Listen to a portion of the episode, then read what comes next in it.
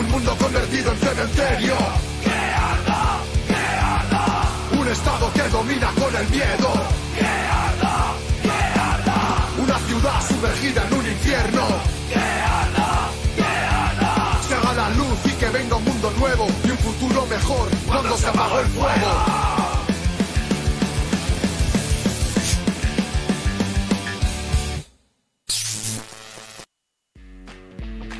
Vanguardia Obrera.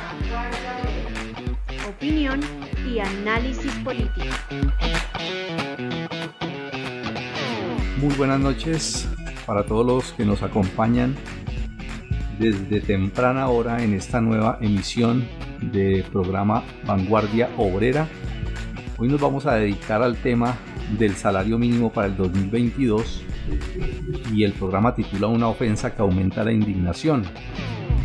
Eh, solamente quiero hacer mención en este momento a um, la, eh, esa idea de los señores de las centrales obreras que creen el cuento de que ellos sí tienen algo que ver en la decisión en esa mesa. El señor eh, presidente de la Confederación General del Trabajo, Percio Yola, dijo después de la decisión nos congratulamos con la firma de este acuerdo y reitero que el mensaje es que debemos concertar y negociar más, hacer que el nombre de Comisión Permanente de Concertación sea una realidad para no perder la costumbre de construir que es lo que necesita este país. Hoy vamos a analizar ese tema del salario mínimo para el 2022, una ofensa que aumenta la indignación.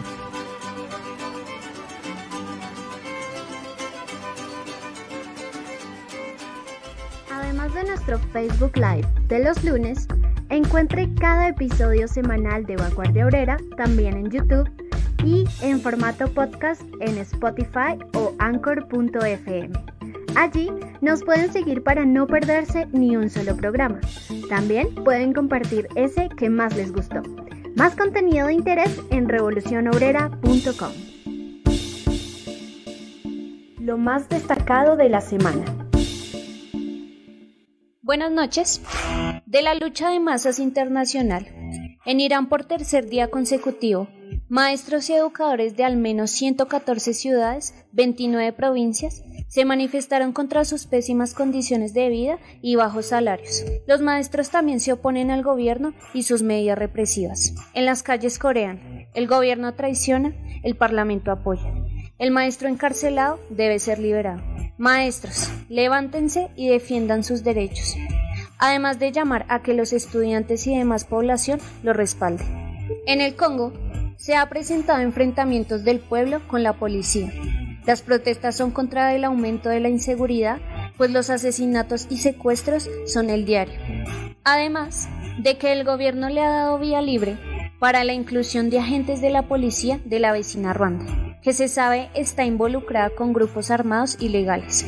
Varias organizaciones populares han pedido una huelga general para exigirle al Estado que atienda esta situación, pero lo que han recibido ha sido represión por parte de la policía. Este 17 de diciembre, miles de personas salieron a las calles en Túnez para conmemorar el decimoprimer aniversario de la primavera árabe y protestar en contra del gobierno de Kais Saied 11 años después del inicio de las históricas revueltas, el país sigue en estancamiento económico e inestabilidad política. Tras las medidas autoritarias de Said, con la disolución del Parlamento hace cinco meses y el decreto de estado de excepción. Y en Sudán, el 19 de diciembre hubo protestas en el aniversario de la caída del militar al-Bashir y su régimen islamista de 30 años oponiéndose al golpe militar realizado en octubre pasado. Como ven, una semana convulsionada, pues la situación para los trabajadores en el mundo empeora, y ningún gobierno, ni régimen, ni títere así se llame alternativo o de renovación, etc., le ha servido al pueblo a pesar de las luchas que ha dado, como en el caso de la primavera árabe. Asimismo sucederá en Chile. El camino para las masas trabajadoras debe ser el destruir los estados burgueses, con la revolución proletaria mundial e instaurar los estados de obreros y campesinos en el mundo. Y en el Estado y las contradicciones. Diferentes reacciones se presentaron esta semana que pasó frente a las conclusiones de la ONU sobre lo sucedido el 9 y 10 de septiembre del 2020. Cuando fueron asesinados 14 jóvenes por miembros de la Policía Nacional, desde las lágrimas de cocodrilo de la alcaldesa alternativa Claudia López hasta las reacciones airadas de la vicepresidenta Marta Lucía Ramírez. Esto sí, todos a coro tratando de legitimar esta podrida institución y llamando a que el pueblo la respete. En Revolución Obrera se compartieron las conclusiones del informe y se recordó nuevamente las grandes lecciones que quedaron de estos hechos, los cuales no pueden ser olvidados por las masas en los próximos levantamientos populares. 1. La policía y las fuerzas militares no se pueden reformar o democratizar, pues están hechas precisamente para reprimir, someter al pueblo que se atreve a insubordinarse. 2. Las masas se atrevieron a lanzarse a una acción ofensiva contra las fuerzas policiales. Con herramienta en mis manos, con un libro en mi overol. Voy en pos de un mundo nuevo, sin fronteras, sin patrón. Voy en pos de un mundo nuevo, sin fronteras, sin patrón. Vamos a entrar en materia sobre este tema del salario mínimo para el 2022. Muy buenas noches, José. Muy buenas noches.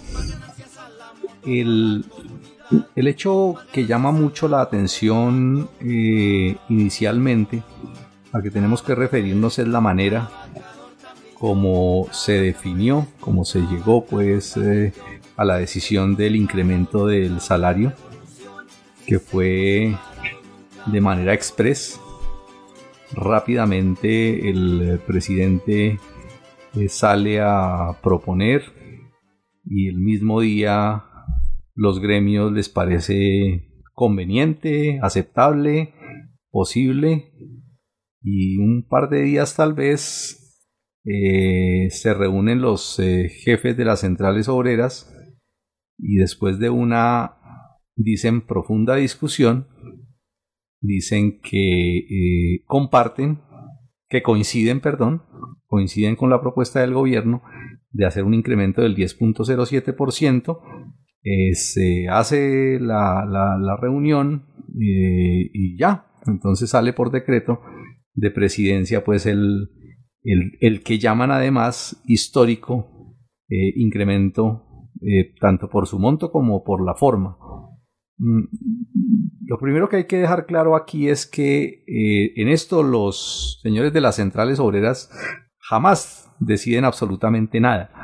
Ellos simplemente son eh, unos payasos que se prestan para mostrar una aparente, una supuesta democracia en una mesa tripartita donde no hay las tres partes, donde solamente hay una parte y es la parte que representa eh, las políticas del gobierno, eh, determinadas ni siquiera por el gobierno mismo, sino por los gremios económicos y por los acuerdos eh, que hay con el imperialismo, que es de donde se trazan las políticas y de donde se define realmente esas decisiones. Lo que viene de ahí para allá simplemente es una, una payasada que se presenta dependiendo de las circunstancias, ¿no? Y lo hemos visto porque mm, cuando no han partido de acuerdos, simplemente después de algunos desgastes pues de mesas de, negociación, de discusión, donde fingen pararse pues rabiosos, pero sin amenazar frente a, la posibilidad de un paro ni cualquier cosa parecida, pues simplemente después de eso el gobierno toma la decisión por decreto. Es decir, eh, ahorita simplemente lo hicieron de inmediato y creo que ya ha sido eh, planteado por distintos medios de, distintas partes, ha salido a flote y se ha hecho muy evidente eh, la razón. Y la razón fundamental de esto es que eh, necesitaban hacerle propaganda a la política de concertación, a la vía de concertación, mostrándola como la posibilidad más más eh, sana, más madura, más viable en un país democrático como pretenden hacerlo ver y que se puede llegar eh, de todas las formas posibles a concertación y a, diálogo y que eso pues es lo que hay que impulsar en un país como estos, ¿no?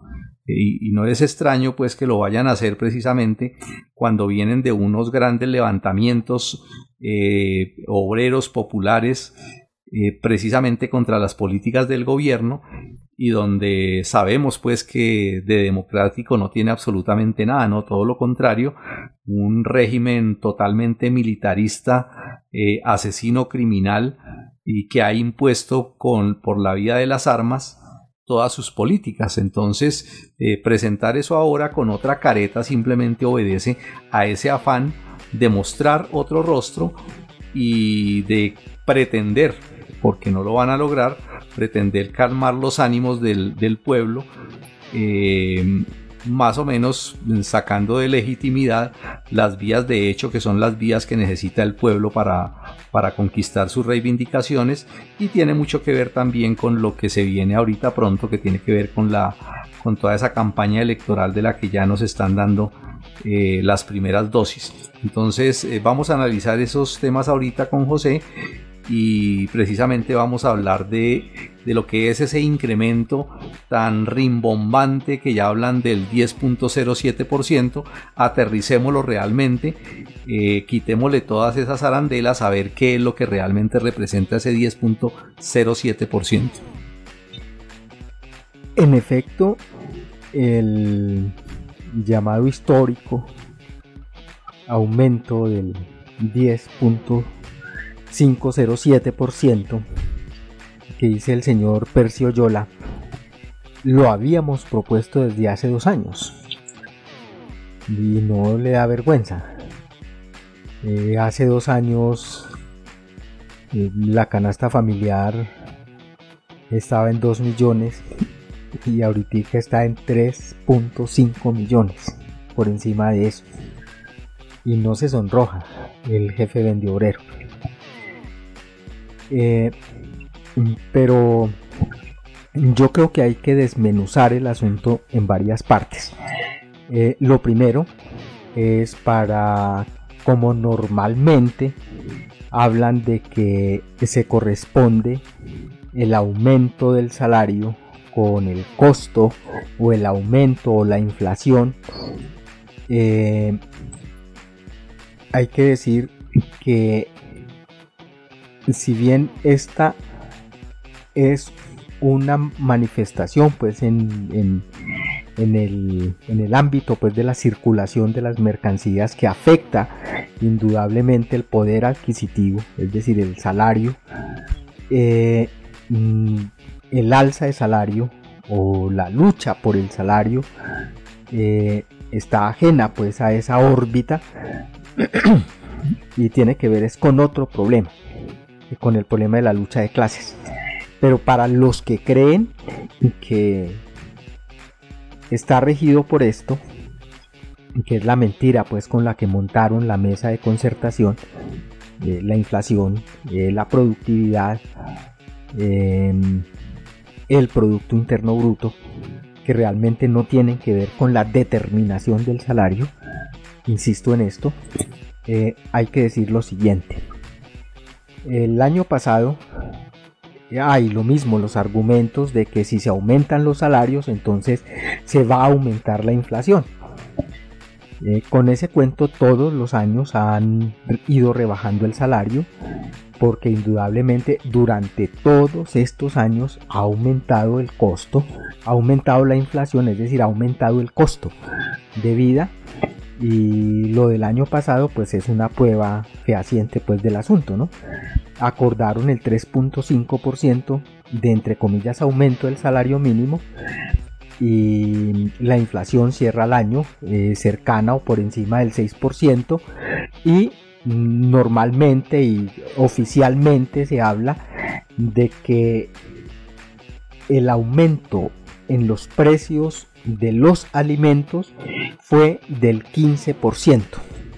Eso lo dicen los señores, los jefes vendiobreros de la CUT, eso lo reafirman periodistas, es decir, eh, puede observarse que eh, la inflación estuvo muy por encima del tal aumento del año pasado. O sea, realmente hubo una rebaja del salario. Y lo mismo va a suceder este año. Incluso ellos mismos hacen las cuentas y hablan de que si lo dicen ellos, columnista del tiempo, hablan de que la inflación anual de la población pobre, según el DANE, llegó al 6.34 en su variación anual y el incremento de 10.07% implica que al comenzar un año entraron con un saldo, es decir, comienzan el año entrante, dicen ellos, descarados, de 3.73 puntos porcentuales. Y en el caso de las familias vulnerables, la diferencia entre la, la inflación anualizada hasta noviembre y el incremento del salario mínimo para el año entrante comienza en 3,69 puntos porcentuales.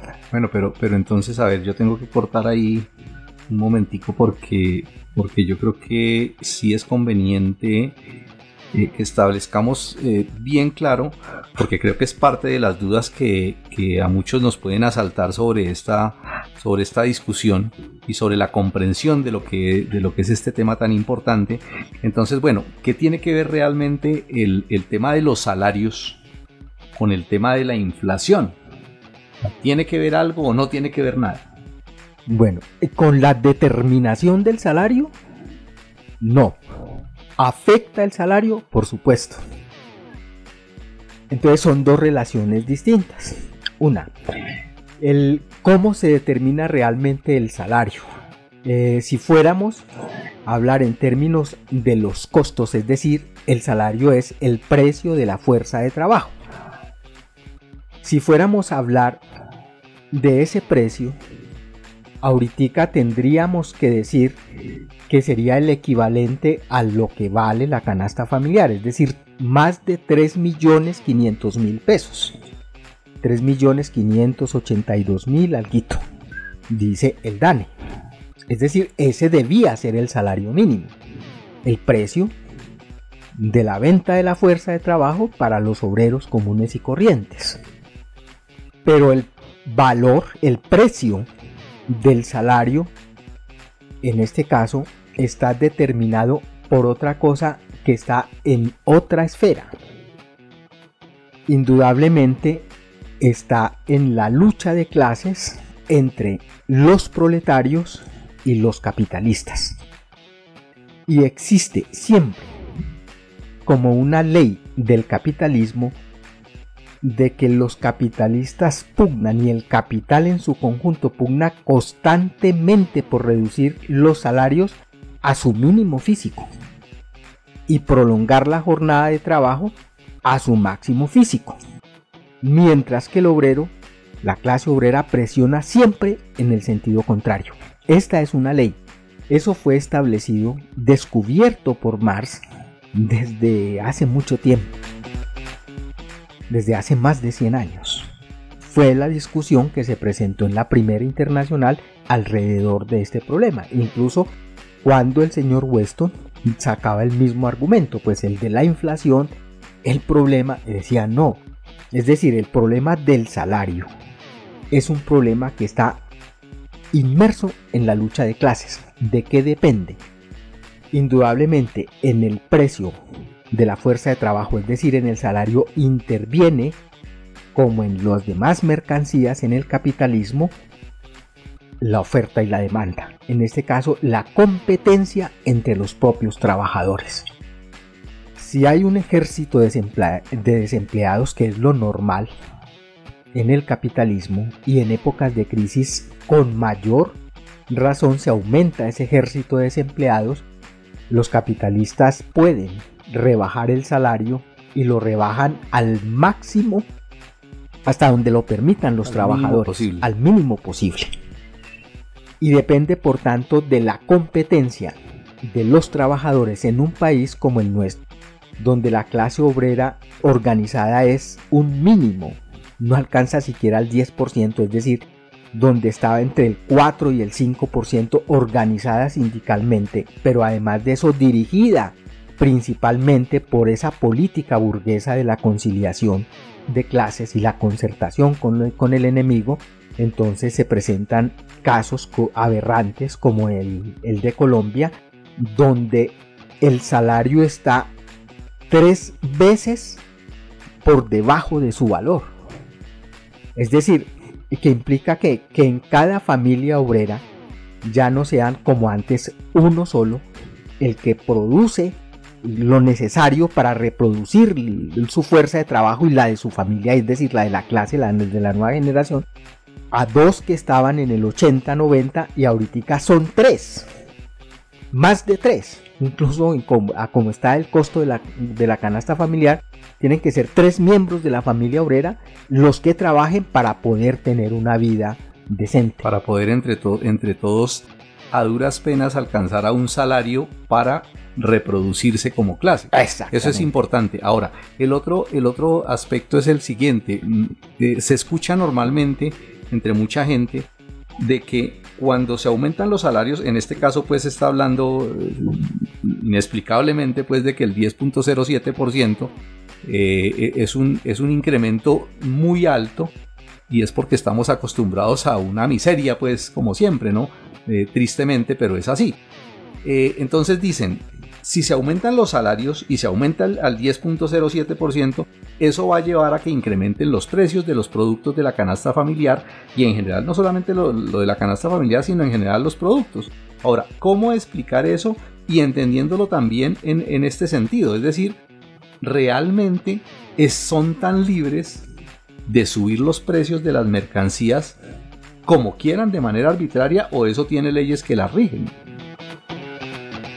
Sí, es, muy importante el asunto porque está en una esfera distinta al de las relaciones de clases. Es decir, el precio de las mercancías en general se venden por su valor, porque fluctúan los precios de las mercancías. Obedecen también a la ley de la oferta y la demanda. Y entonces la lógica de los capitalistas y de los economistas burgueses que introducen en las filas del movimiento obrero es Claro, si se aumentan los salarios y los obreros ahorita están consumiendo papas, le aumentan el salario, pues van a comprar más papas, luego entonces las papas, hay más demandas de papas y entonces eh, se van a encarecer las papas. Marx decía en esa discusión al señor Weston, le decía, no, no sea bobito. Eh, si los obreros tienen mejor salario, pues no van a comer papas, van a comer carne van a comer pollo, van a adquirir, no van a comprar ropa barata y desechable, van a comprar ropa buena. Es decir, va a mejorar su calidad de vida, es decir, su calidad de comida, su calidad de vestuario, su calidad de educación. Es decir, va a tener acceso a otras cosas que no tenía. Luego entonces es una mentira de que por sí mismo los precios de esos productos van a aumentar el precio y por tanto van a generar inflación. Es decir, va a haber mucha demanda de papas y no, no va a haber mucha demanda de papas, no va a haber más demanda de papas. Es posible que incluso ante un alza de salarios disminuya la demanda de papas, porque la gente va a comprar y va a comer otras cosas de mayor calidad. eso, eso es, el planteamiento es esta es en el sentido de entender bien que el tema del alza en, los productos, el valor pues de los productos, no es algo que se maneje de una manera arbitraria, no es, que, no es algo que el Estado o los, los entes económicos puedan determinar de una manera arbitraria, sino que eso está regido por leyes económicas ¿sí? De la misma manera que, que, cualquier mercancía dentro de esas, obviamente también la fuerza de trabajo. Sí, y es muy importante tener en cuenta el, asunto. Eh, claro, algunos pueden especular, que es lo que se presenta en, ocasiones. Es decir, de capitalistas que tengan la posibilidad y la capacidad de esconder, de manipular, de, de guardar grandes cantidades de productos para poderlos vender al precio que les da la gana y especular con ellos en determinadas circunstancias. Eh, pero eso es apenas un asunto pasajero y temporal, porque a la final, por las propias leyes del mercado, los productos terminan vendiéndose por su valor, excepto los que tienen los grandes monopolios. Pero el resto lo impone la competencia misma del, del capital. y ahorita pues como un fenómeno mundial incluso, ¿no? Eh, no pueden especular eh, acumulando cosas cuando existe el mercado mundial y si aquí pretenden vender eh, trigo a no sé cuántos, a no sé cuánto precio, perfectamente lo traen de cualquier otra parte y necesariamente, necesariamente bajan los precios. Sí, es que esta relación entre el incremento del salario y el valor de los productos planteado de esta manera como que tuviera una relación directa. ¿Sí? En el sentido de que de nada sirve un aumento eh, de salarios si eso se va a ver inmediatamente reflejado en un aumento en los productos de la canasta familiar. Entonces como que el burgués, como que el Estado tuviera la posibilidad de manera arbitraria, de manera voluntaria, de subir o bajar los precios de las mercancías. Entonces, eso es lo que aparece como extraño y claro, eh, espontáneamente y coloquialmente se maneja esa, esa relación de esa manera como si de verdad pudieran hacerlo. Que, que es de donde uno se pregunta, bueno, y si pueden subirlo, entonces ¿por qué lo suben ¿Por qué, lo suben un 10%? ¿Por qué no lo suben un 20%? ¿Por qué no lo suben un 30%? ¿Cierto? ¿O por qué no lo bajan? Es que la cosa es que eso no se presenta de esa manera. O sea, eso se, eso se, se rige por leyes, primero que todo, que es lo que estamos, estamos tratando de entender bien para, que, para sacarnos esa idea de que no se justifica luchar por salarios, porque eso inmediatamente se va a ver reflejado y se va a devolver, ¿no? Sí. sí sea, es, bien importante porque eh, estamos seguros pues que hay, hay inquietudes sobre eso eh, y es en últimas, es en últimas la justificación que hay en el mismo Estado y en los mismos economistas burgueses por la relación como la plantean, no es una relación directa. ¿Sí? Sí, y por la creencia de que los capitalistas pueden trasladar el incremento de los salarios a los productos. Y no, un alza general de salarios no hace tal cosa. Eso es una mentira. Un alza general de salarios. Eh, eso lo pueden hacer, indudablemente, de trasladarle el aumento pero si lo hace un capitalista en particular, con una rama, con una rama especial permítame, de la producción. Permítame antes de que continúe con esa intervención, es importante que llamemos la atención sobre esto porque tenemos que entenderlo bien. Aquí en, en el chat precisamente hay dos, hay dos opiniones que vale la pena tenerlas en cuenta para desarrollar bien ese, ese, ese tema. De Pucañán nos dice, los empresarios trasladan el incremento salarial al producto y con él al consumidor. Y Daen Gross nos dice, es que si el aumento se gana peleando, esto implica que no aumente la inflación, sino que el burgués disminuya su cuota de ganancia, mientras que si el aumento se gana en una mesa de concertación, el resultado será que la burguesía recupere lo del aumento con inflación y no reduzca su cuota de ganancia. Bueno, decía yo pues de que no arbitrariamente los capitalistas no pueden trasladar un aumento al producto. Eh, lo pueden hacer si, por ejemplo, eh, negocian en, una rama completa de la producción. Por ejemplo, los zapatos. Y entonces pueden decir todo el gremio de, de los capitalistas que producen zapatos, decir, listo, no vamos a vender los zapatos a su valor sino que vamos a aumentarle sin que se rebaje nuestra cuota de ganancia, ¿sí? Y se lo trasladamos al consumidor y listo. Y en ese caso sería una alianza de los obreros de esa rama de la producción con los capitalistas de esa rama de la producción en contra del resto de la sociedad. Pero cuando se aumenta en general el alza general de salarios, imagínense entonces todos los capitalistas poniéndose de acuerdo entonces para venderse a unos a otros las cosas más caras. Absurdo. No, no opera así. Es decir, necesariamente por obligación o incluso en una fábrica cualquiera, tampoco el capitalista puede decir, no, yo, los obreros me pidieron alzar el salario Y entonces, claro, yo les alzo y yo vendo los zapatos a como a mí se me dé la gana. Y sucede que no, no los puede vender al precio que le dé la gana. Excepto pues que sea el gran monopolista mundial. ¿Sí?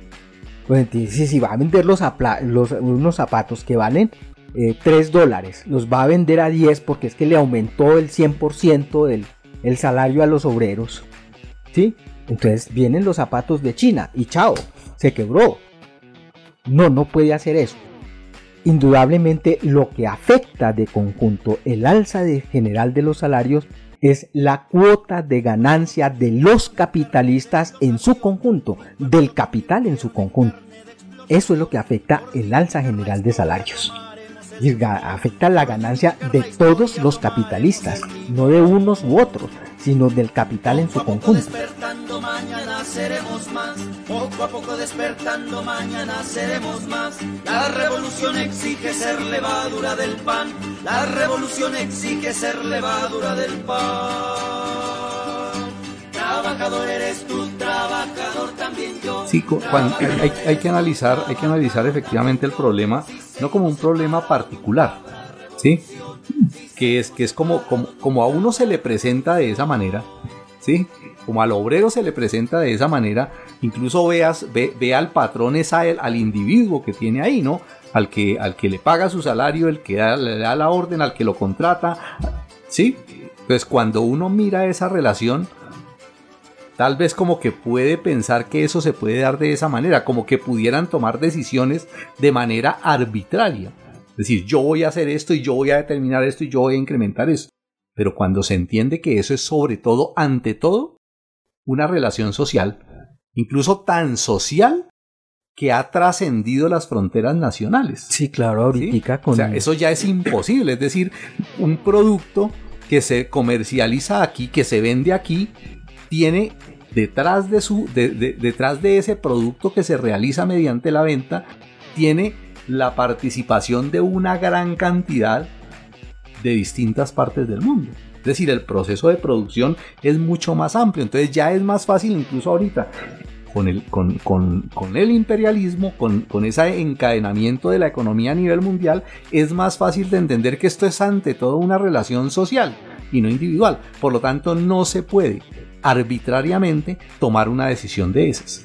Y aquellos que la toman, les puede durar un poquito, ¿cierto? Ah, sí. Sí, les puede durar algo. Pero eso después se acaba, es rápidamente, rápidamente el mercado los arrastra, los arrolla, los destruye, porque eso es imposible. Es, eso se podía pensar por allá en el, entre los artesanos, y acaso. ¿Sí? Sí, claro. Los artesanos. Que podían, que podían, ponerle el precio que les diera la gana. Claro, porque ellos podían efectivamente tomar esa decisión por ellos mismos porque ellos lo tenían todo. En el capitalismo y en el imperialismo eso se vuelve, se muestra pues y ya se magnifica incluso. Y el mismo, el, mismo Marx cuando, cuando estudia el fenómeno lo analiza así, ¿no? Al principio lo estudia como un fenómeno individual. Dice, vamos a entender la economía como si fuera una cosa individual. Pero ya después dice, eso no es así, el mundo no es así. es, una relación social. Y ahorita es una relación mundial. En un mercado mundial no solamente de mercancías, sino de fuerza de trabajo. Entonces, eh, no, mm, es exacto. realmente el alza general de salarios afecta directamente la cuota de ganancia de los capitalistas. Implica una disminución de la ganancia del capital. Eso es lo único que sucede. Por consiguiente, eh, si se presenta el alza de salarios en un país como este, eh, oprimido por el imperialismo, obligaría a la burguesía del país, si no quiere ser eh, sobrepasada y rebasada por el mercado mundial,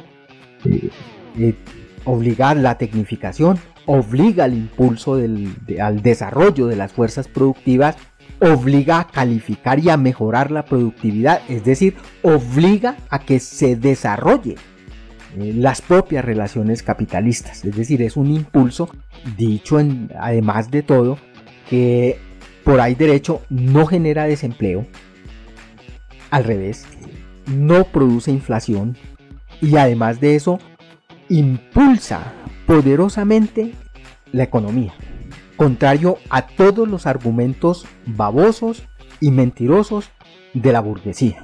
que dicen, si aumenta el salario, más desempleo. Si aumenta el salario, más inflación. Si aumenta el salario, menos productividad. Al revés.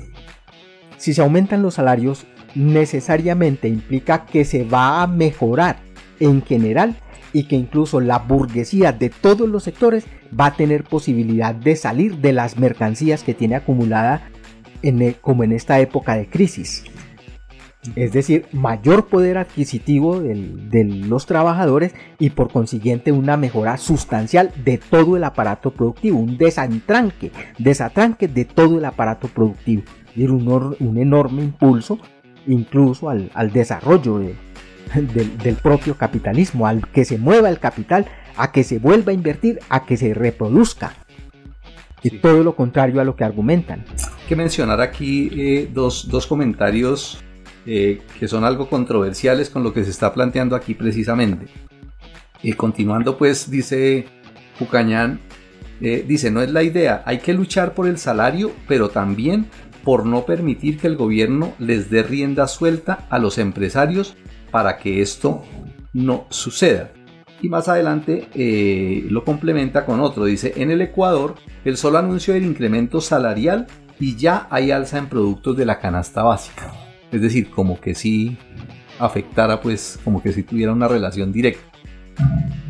Mm, sí, no, es como si los capitalistas pudieran que es todo lo que demuestra Marx en el Capital, es que los capitalistas no pueden manejar su propio sistema económico a su voluntad. Es decir, está, el capitalismo está regido por leyes económicas que son ajenas a la voluntad de los hombres. ¿Qué es lo que pueden realmente hacer los capitalistas? Es decir, ellos pueden políticamente decidir algunas cosas, pero no pueden decidir los precios. No, el valor de las mercancías y el precio de las mercancías en última instancia, que es la manifestación pues en, moneda del, del, valor, es decir, del trabajo que se invierte en su producción, no pueden venderse por encima de eso.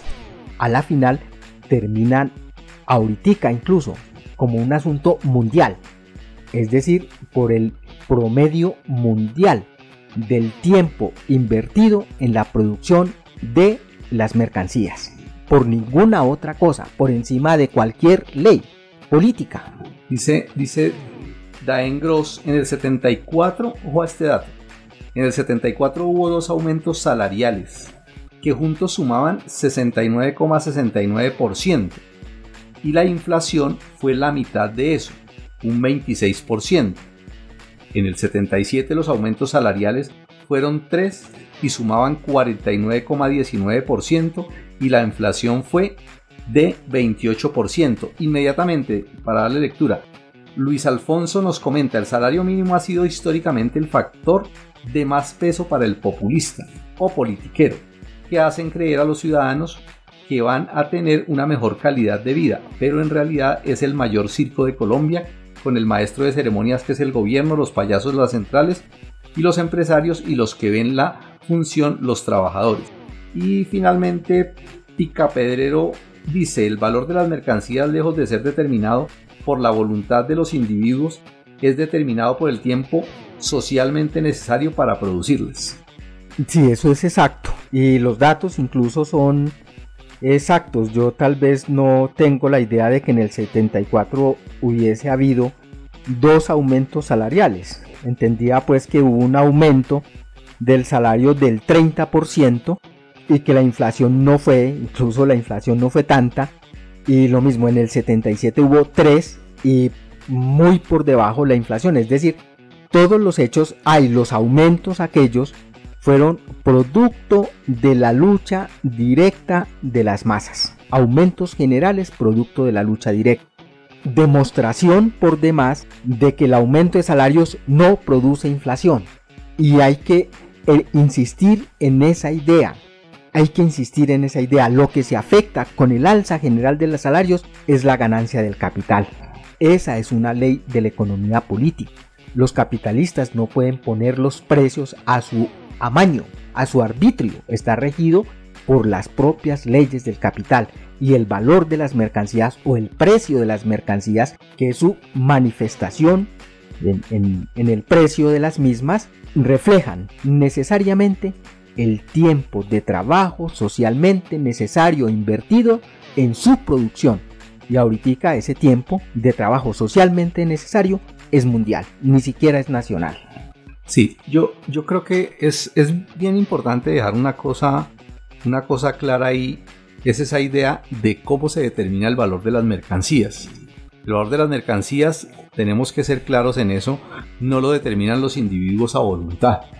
¿Sí? Por más poder que, tengan, eh, el, el, valor de las mercancías está determinado por leyes sociales, ¿sí? Y es el mercado mismo el que las regula. Y en eso entra a jugar la oferta y la demanda y entran a jugar otras características que son propias de eso, no se pueden determinar. Pero también hay que tener claro, y me parece una idea muy importante, que está desarrollada también en el chat y yo creo que también es valiosa. Yo por lo menos pienso que Claro, es muy distinto un alza de salarios decretada por el gobierno y un alza de salarios conquistada por la lucha de los trabajadores. ¿Por qué?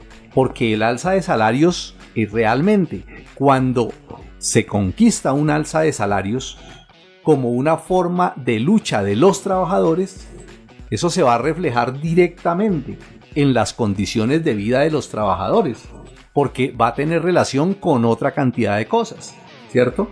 Con, incluso con el acceso a otras, a, otras necesidades que tienen los mismos trabajadores, con la estabilidad laboral, con el acceso a educación, con el acceso a vivienda, incluso en las mismas reivindicaciones efectivamente se plantea la congelación de algunos productos, ¿cierto? Y eso tiene que ver también con la lucha. Entonces, no puede uno decir que no tiene eso que ver porque sí tiene que ver. Lo que no es correcto es llevar eso a la idea de que entonces efectivamente los capitalistas pueden determinar a voluntad, simplemente por el querer, por su interés, determinar el precio de las mercancías porque eso no es cierto. ¿Sí? Porque existen leyes que las rigen y, o sea, si eso fuera así, ellos volarían unos, unos precios todo lo que se les dé la gana ¿cierto?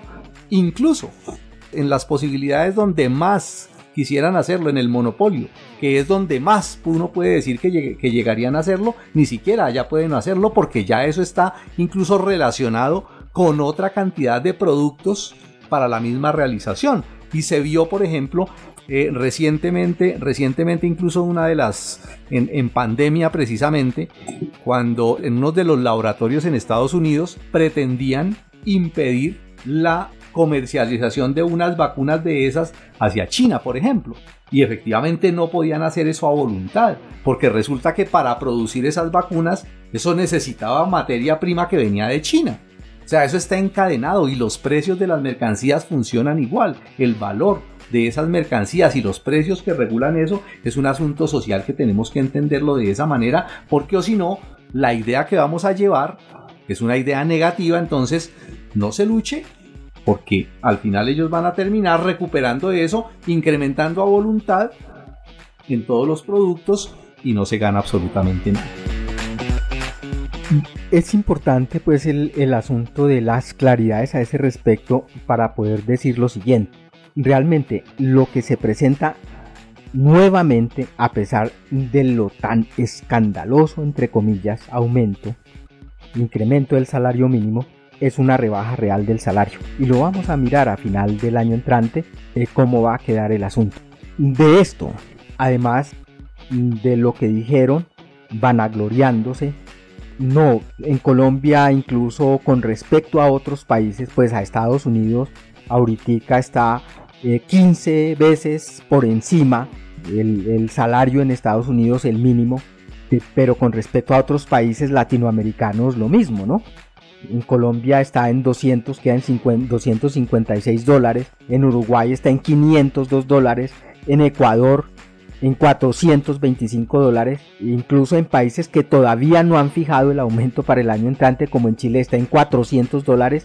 En Paraguay 300 dólares, 330 dólares. En Bolivia 313, casi 314 dólares. En Argentina 313 dólares. Es decir, es la burguesía colombiana es una burguesía voraz insaciable y a ella mm, se suma pues no solamente la complicidad pues de los dirigentes, las camarillas esas vendiobreras de las centrales sindicales, eh, sino incluso el coro de los politiqueros ahorita en campaña y en el caso particular de esta negociación eh, donde Petro propuso el 18.5% que equivale a que el salario mínimo quedaría en 1.076.600 pesos. Y bueno, ¿y qué es 1.076.000 pesos frente a los más de 3 millones y medio que cuesta la canasta familiar? Sigue siendo una cosa miserable, tres veces por debajo de lo que cuesta sostener una familia obrera. Claro, para los burgueses, ahitos, para los politiqueros, para los jefes vendeobreros que no mercan siquiera o que no conocen qué es el mínimo, que no saben las afugias que viven las familias obreras eh, con un mínimo, con menos de un mínimo, les queda muy fácil hablar y decir que eso es histórico y que eso es grandísimo.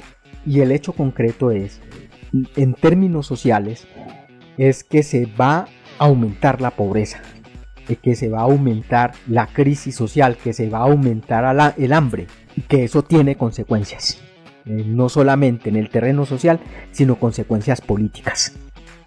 Sí, la, la, otra, la otra idea que creo yo debe, debe quedar muy clara sobre este tema es lo siguiente.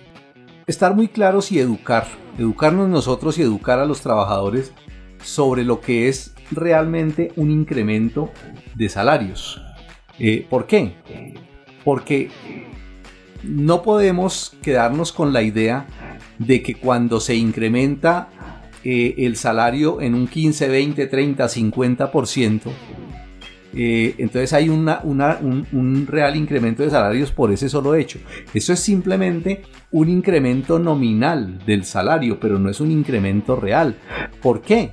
Porque nosotros tenemos que convencernos y educarnos y explicarle a los trabajadores de la manera más sencilla posible, ¿sí? Que la única manera de incrementar el salario es afectando la ganancia del capitalista.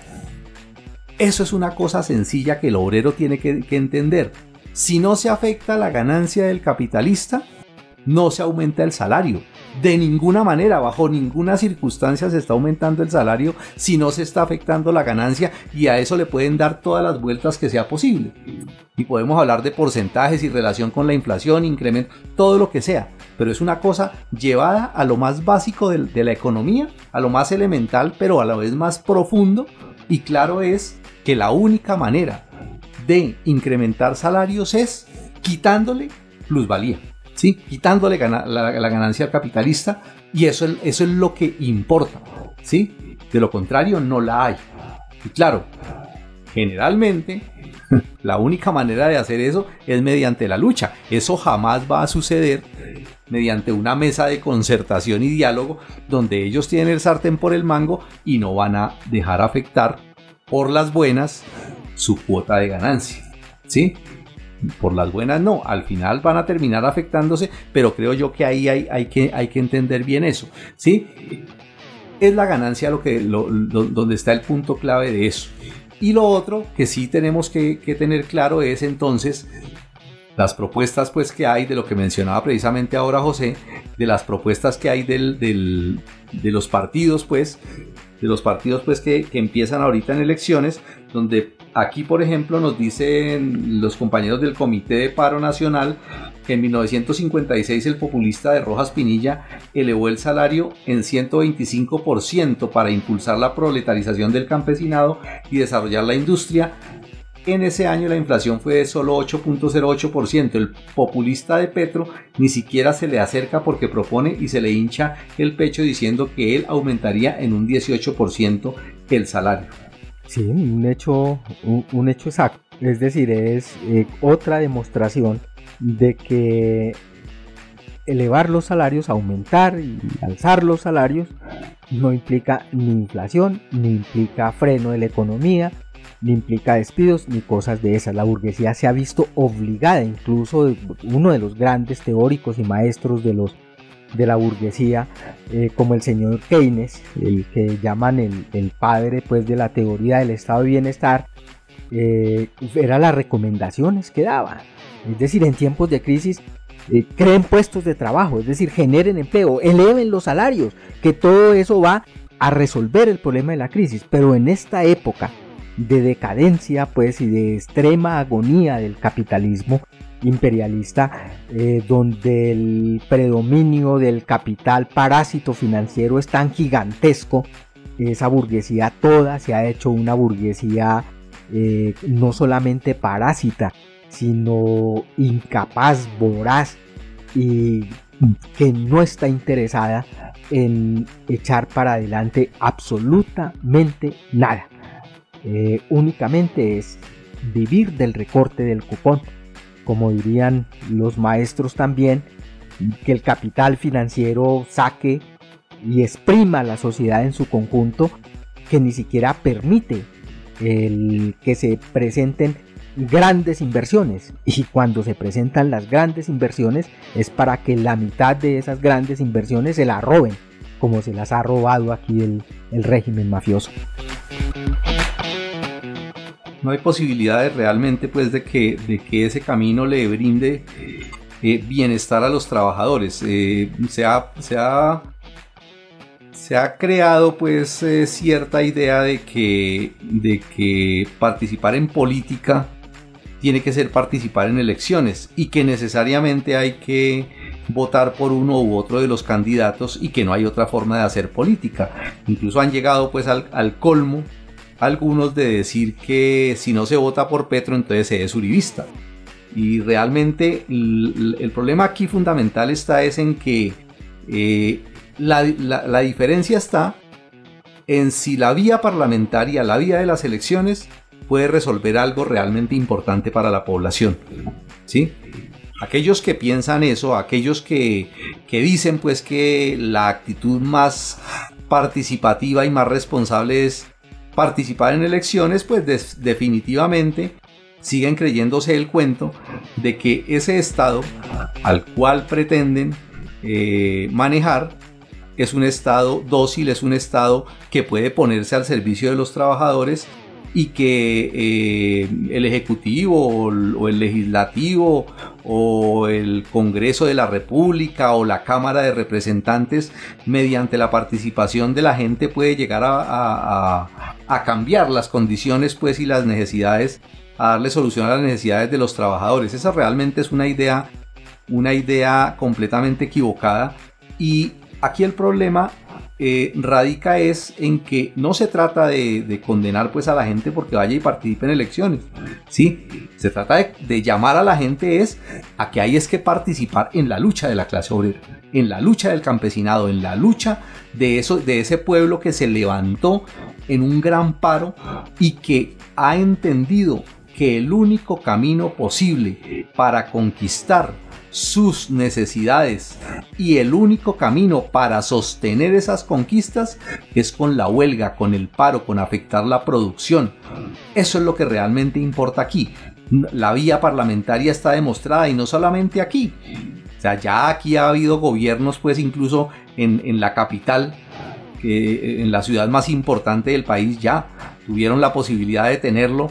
Eh, ya hay otros países donde han ensayado con eso y sigue pues eh, de una manera testaruda, creando esa ilusión en la gente de que por esa vía se pueden resolver los problemas de la gente, del pueblo y eso realmente es el problema y es, lo que hay que criticarle fuertemente a ellos. Eh, el camino eh, sencillamente es hacia prepararse por, para los próximos levantamientos, hacia preparar a la gente y a organizarla para que en esos levantamientos que se van a venir eh, se puedan conquistar nuevas reivindicaciones y se pueda avanzar en ese camino de la lucha revolucionaria del pueblo. Eh, sí, que no es ahorita, el, problema no es únicamente del, el, del salario. Yo decía que es el agravamiento y se va a agravar la crisis social y que eso tiene consecuencias en todos los terrenos, incluso en el terreno político. Eh, cualquiera que suba, eh, la burguesía no está dispuesta a ceder nada. eh, tiene las órdenes del imperialismo, eh, los gremios hicieron un acuerdo, están imponiendo a rajatabla y a sangre y fuego sus designios y no está esa burguesía voraz y parásita, no está ni quiere resolver incluso demandas tan tan elementales como, la, como el salario, la contratación, la salud, eh, la vivienda, la educación, y, y le plantea al pueblo, independientemente de quién vaya a quedar en la presidencia, incluso cuánta gente quede en el parlamento de los alternativos, a la final el gobierno no es sino la junta que administra los negocios comunes de los capitalistas y por tanto van a ejecutar los designios de los gremios y los designios de la OCDE y, las, y, las, agencias del imperialismo en contra del pueblo. Y por tanto mm, va a haber nuevos levantamientos independientemente de si quede Petro o no quede Petro en la presidencia y de cuántos parlamentarios tenga la, la entre comillas, izquierda colombiana y cuántos puestos burocráticos tengan. No. Eh, eso es un asunto inevitable y los obreros conscientes, los revolucionarios, los comunistas eh, no tienen otra alternativa que alertar a las masas sobre el asunto. Eh, las, las, elecciones son un engaño y se necesita organizar y preparar mejor la lucha para los próximos levantamientos que se van a venir y por consiguiente mm, hay que retomar lo que ya produjo el pasado levantamiento popular y que es ya ganancia para las fuerzas de la revolución. Eh, me refiero a la necesidad de retomar las asambleas populares, de retomar los grupos de choque, la guardia, eh, las primeras líneas, que son a la final formas muy embrionarias todavía del nuevo poder, pero nuevo poder al fin y al cabo, que tienen que hacerse más conscientes aún eh, porque expresan, son ellas las que expresan realmente la voluntad popular. Eh, son ellas las que empezaron a decir eh, qué se hace, qué no se hace, cómo se resuelven los problemas y fueron capaces de resolverlos. Y las masas tienen que pensar ahorita en eso, en tumbar el régimen mafioso y quien suba a la presidencia, cuánta gente quede en el Congreso, no va a cambiar, no va a sacar a la mafia del poder del Estado. Van a tener que cogobernar con la mafia y con el paramilitarismo y por tanto va a continuar la lucha en otras condiciones incluso mucho más agudas y por tanto hay que prepararse mejor en la perspectiva de tumbar el gobierno y establecer un nuevo gobierno de los obreros y campesinos.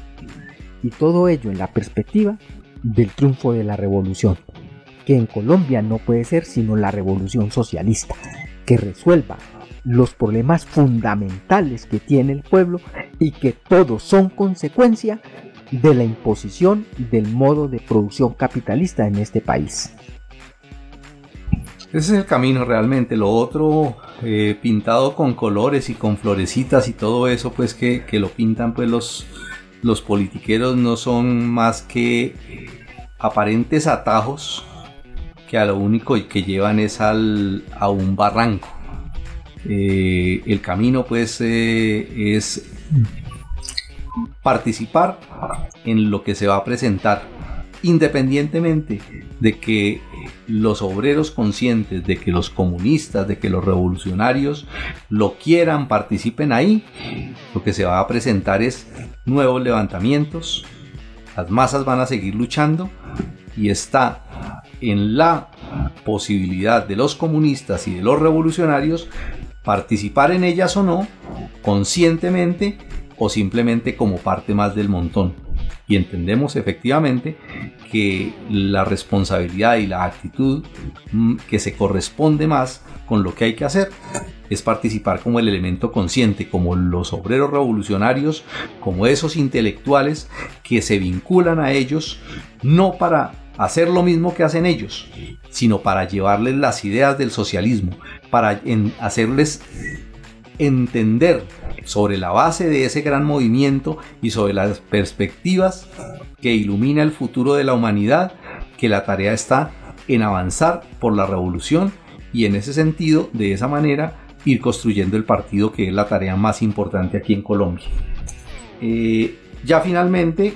Mm, yo quisiera que, discúlpeme, eh, no, un asunto, una idea que es muy importante.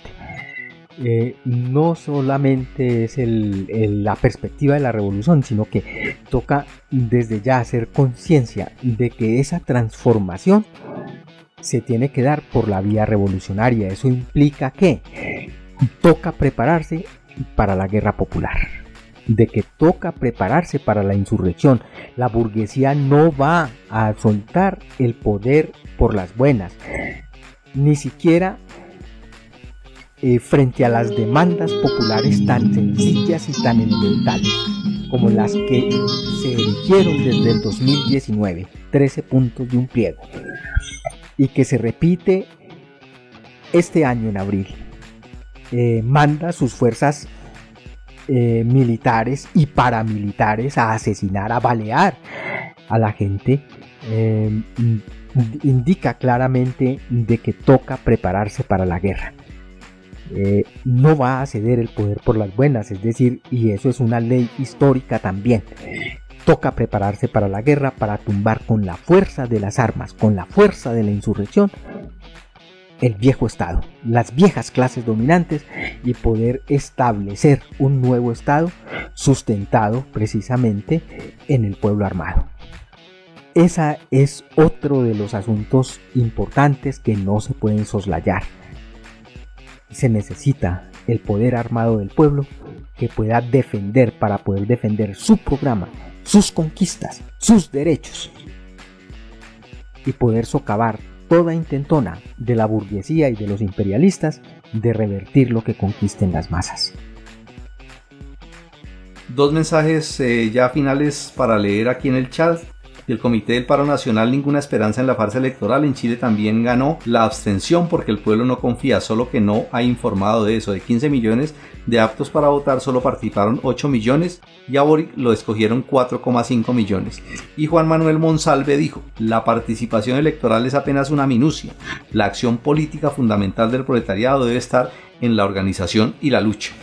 Bueno, esas son las perspectivas que nos quedan entonces eh, para el próximo año. Ya estamos casi encima del 2022 y va a ser un año de grandes luchas y ojalá de grandes conquistas y de pasos importantes para la construcción del partido político del proletariado en Colombia y la construcción de la internacional.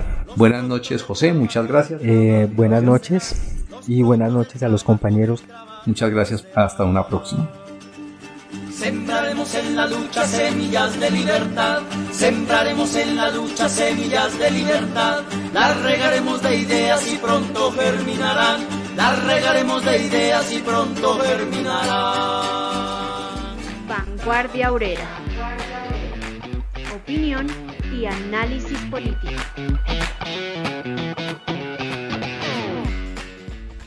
De nuestro Facebook Live de los lunes, Encuentre cada episodio semanal de Vanguardia Obrera también en YouTube y en formato podcast en Spotify o anchor.fm. Allí nos pueden seguir para no perderse ni un solo programa. También pueden compartir ese que más les gustó. Más contenido de interés en revolucionobrera.com.